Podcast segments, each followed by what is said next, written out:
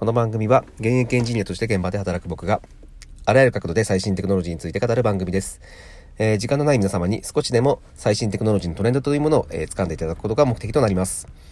はい、えー、今日のテーマですが、えー、今日はですね、えー、と、ガジェットのお話です。お話になります。えー、AirPods Pro ですね。こちらの、え、レビューをしたいというふうに思います。え、っとですね、実は発売当時、僕は、まあ、これ買おうと思っていたんですけども、え、まあ、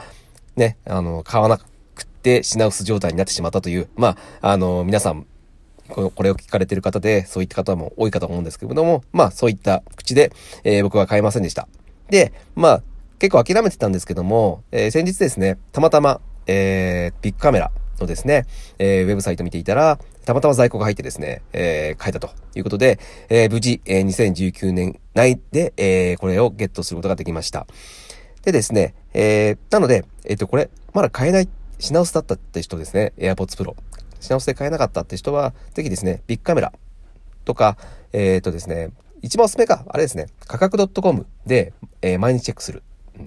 そあの、ビッグカメラとか、えっ、ー、と、その辺で、えっ、と、入ると、あの、上の方に上がってくるので、あの、ここをチェックすることをお勧めします。で、僕はですね、あの、初代の AirPods を使ってました。約2年ぐらいですかね、使っていて、なので今日はこの初代との比較というのを、えちょっとまとめてみたいというふうに思います。えー、でですね、まあ、あのー、やっぱはじめデザインですよね。うん、デザイン。えー、一番の大き,、えー、大きな変化というのが、その、まあ、うどん感ですかね。あの、初代の方って、えっ、と、ちょっと絵の方が長くなっていて、うどんみたいに見えるみたいな感じで言われてたんですけども、まあ、これはですね、まあ、ちょっとメリットかデメリットかっていうのは完全に好みにですね、まあ、この、えっ、と、うどん感が、まあ、エアポッドっぽくて、えー、かっこいいっていう人は、えー、中にはいるのかなというふうに思うんですね。で、僕も初めはですね、このうどん感、すごく恥ずかしかったので、ちょっと、あの、抵抗あったんですけども、まあ、あの、都内とかね、あと駅とかだと、まあ、多くの人がつけてるのを見まして、で、まあ、あの、普通になってきてるんですね、最近。なので、まあ、その恥ずかしさっていうのはもう、今は全くないです。むしろ、まあ、僕的には、そのアップリ感、アップル感があって、まあ、逆にかっこいいよね、みたいなことに思ったので、まあ僕にとってはそれほど、あのー、デメリットじゃなかったので、はい。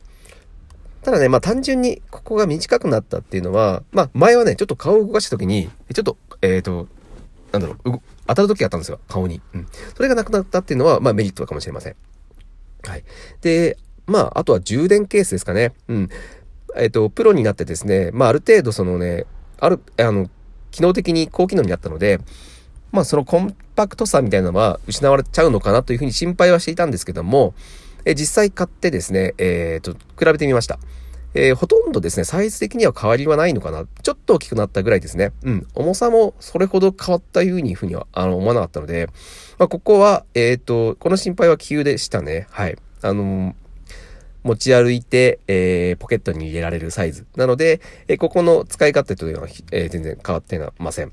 で、あとは、えっ、と、初代の、えっ、と、AirPods だとね、あの、充電のケースの充電ランプが、え内側についていたので、まあ、これが外側になったということで、え、見やすくなったのかなっていうところはあります。はい。で、あと、肝心な音質ですね。はい。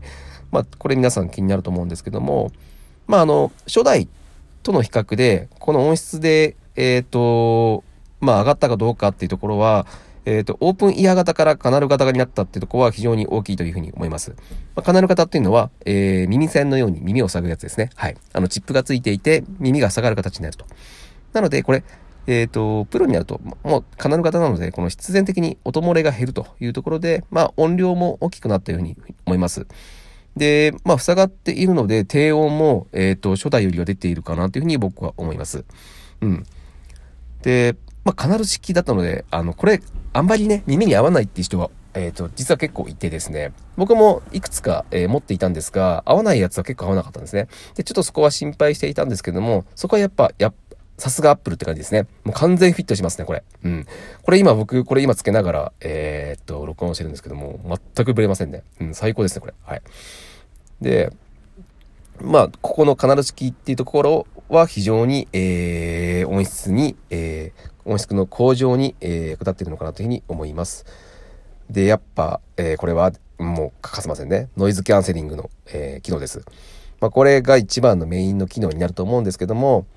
んで、まあ、僕はじめ、これ家で聞いてたんですよ。ノイズキャンセル。で、あれ？別にそんな変わんなくね？というふうに思ったんですけども、えー、これをして、え、ー、と、電車に乗ったりとかですね、まだちょっとざわざわしてる喫茶店とかで使ってみたんですよ。これびっくりします。本当本当に雑音がですね、スッと消えてですね、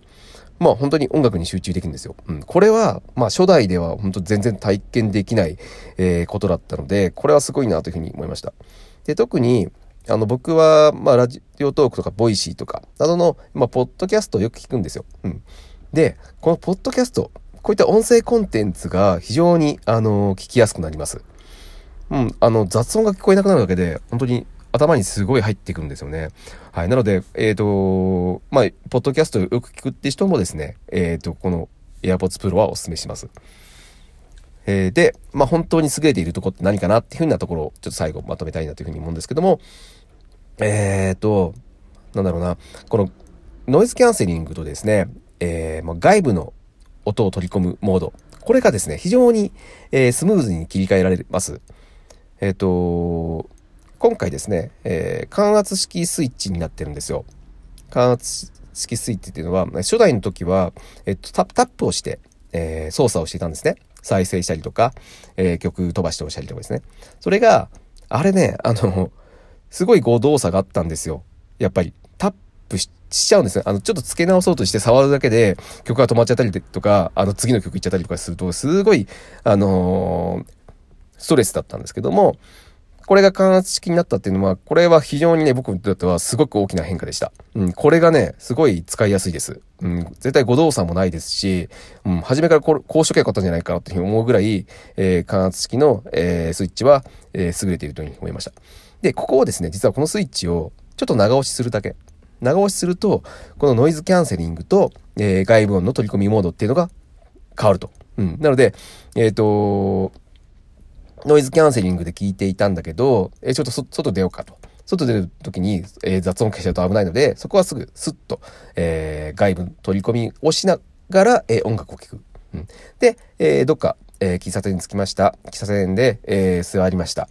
で、え、落ち着いたら、え、また再度、え、すぐにノイズキャンセリングをして雑音を消して音楽を楽しむ。まあ、こんなようなあの生活に寄り添った使い分けっていうのができるっていうのが、え、ものすごく、え、優れてるなというふうに思います。で、僕思ってるのが、これすごいね、あの、読書してる時、うん、読書してる時に雑音入ってくると、やっぱり集中途切れるんですよね。で、それがこのノイズキャンセリングで、その、読書してる時に雑音消えるっていうのが、ものすごく集中力が増します。なので、えっ、と、読書好きの人にもこれはすごくお勧めします。はい。で、さっきから言ってる外部音取り込みって何って思ってる方いるかと思うんですけども、これ、本当すごいんですよね。その、マイクがついてるんですよ。この AirPods Pro には。で、そこのマイクを拾って、え外部音をあたかも、えイヤホンをつけていないかのような男に聞こえるように、えー、音を、えー、そのまま流すような形ですね。まそんな機能があるんですけども、なんか違和感があるんですよね。あの、普通の他のイヤホンだと。それがですね、AirPods Pro、マジで違和感、違和感が全然ないです。うん、耳が塞がれてるはずなのに、普通に聞こえて、本当に近くの、え家族とも話ができますし、で、周りの音を聞こえるんだけど、音楽も流せる。うん。これがすごくね、あの、新しい感覚です。なんだろうな、あの、僕だけが聞こえ、音楽が聞こえる状態になるんですよ。あ言うならば、その、普段の生活に音楽が拡張されるみたいな、あのよくこれ言われるんですけど、音の AR みたいな、えー、感じになるんですよね。うん。多分これを、えっ、ー、と、家族の旅行中とかでも、多分これイヤホンしたまま、えー、まあ、自分だけちょっと音楽流したりとか、あと自分だけその Google マップの案内とか聞こえる状態。うん。こんな状態で、まあ、家族とちゃんと話もしながら、えー、自分だけ聞こえる音っていうのが出せる。これは非常に、え、優れてる点かなというふうに思います。はい。で、最後、うん、ちょっとあの、僕はプロに、え、移行してですね、えっ、ー、と、ちょっと戸惑ったことっていうのを、まあ、注意してほしいところっていうのを皆さんに、えー、お伝えしておきたいというふうに思います。えっ、ー、とね、まずね、これ使い始めて不便じゃねこれと思ったのが、あの、ケースからすごい取り出しにくいんですよ。あの、今までは普通につまんで取り出してたんですけども、普通に、あの、つまんで取り出そうとすると、あの、すごいツルツルしてですね、全然取れないんですよね。あの、結構磁石でくっついてるんで。で、これ、全然取れないじゃんと思ってたんですけど、これコツがあります。うん。あのね、つまんで上に引くんじゃなくて、えっ、ー、と、上の方を、えー、押さえて手前に引っ張る感じで取る。うん。手前に引っ張る感じで取るとすぐスッと取れます。うん。これだけはちょっとあの皆さん気をつけてください。はい。